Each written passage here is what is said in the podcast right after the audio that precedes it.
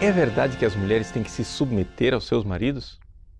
Veja, a pergunta ela existe porque na carta aos Efésios, São Paulo diz isso: mulheres, sede submissa aos vossos maridos.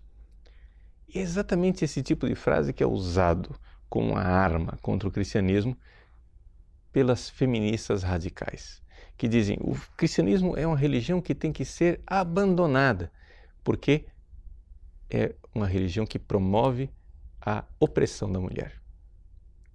Bom, qual é a interpretação desta frase? Em primeiro lugar, eu gostaria de convidar a que se olhasse para a história. Ou seja, se o cristianismo de fato promovesse a opressão da mulher, como explicar que o cristianismo, historicamente, foi a primeira religião que realmente deu dignidade à mulher? Enquanto todas as outras tratavam a mulher como objeto, como propriedade do macho, o cristianismo deu um papel de protagonista para a mulher dentro da família e dentro da sociedade como verdadeiras líderes espirituais. Nenhuma religião tem doutoras como o cristianismo que nos ensinam a mística e o relacionamento com Deus. Agora, uma vez que a gente olha para a realidade da história, quer dizer que talvez a interpretação não seja exatamente aquilo que nós pensamos. Então, qual é a verdadeira interpretação? O Papa João Paulo II escreveu uma carta apostólica chamada Mulieres Dignitatem, em 1988.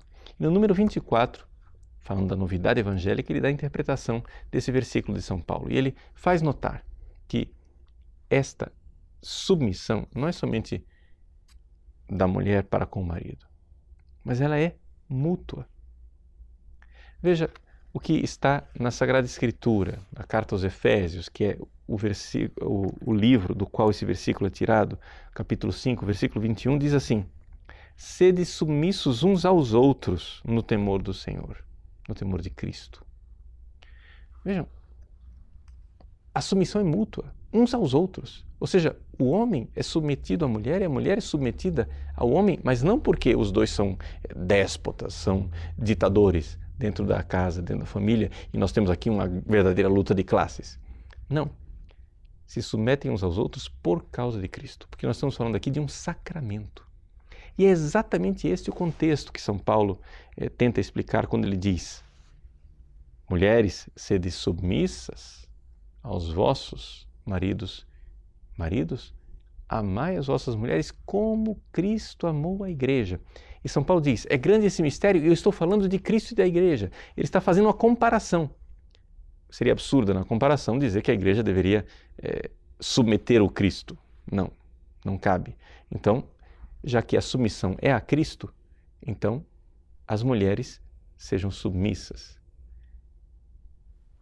No fim das contas, o que significa o seguinte: tanto as mulheres devem ser submissas aos seus maridos, como os maridos submissos às mulheres.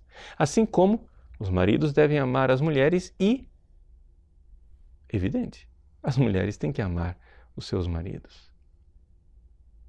Colocar o significado dos versículos numa direção única seria criar o absurdo de pensar que São Paulo estaria dizendo que somente os maridos devem amar e as mulheres não.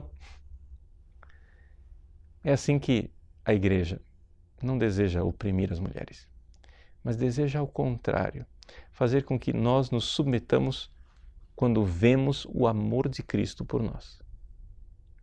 Se você, mulher, tem um marido que, como o Cristo, derrama o seu sangue por você, como Cristo amou a igreja, então eu tenho certeza, você não vai ter medo de submeter a um homem que ama você assim. E também o contrário. Quando um marido encontra uma mulher que derrama o seu sangue por ele, ele não terá medo de se submeter a ela. É assim que a razão da submissão é o amor. O amor de Cristo manifestado na pessoa com a qual eu convivo, que é a minha esposa, que é o meu esposo.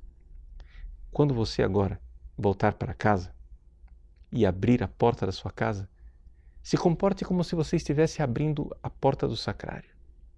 Aí sim, você vai estar vivendo um sacramento. Aí sim, você vai estar compreendendo a mensagem de São Paulo. E ame. Ame aquela pessoa como você amaria o Cristo.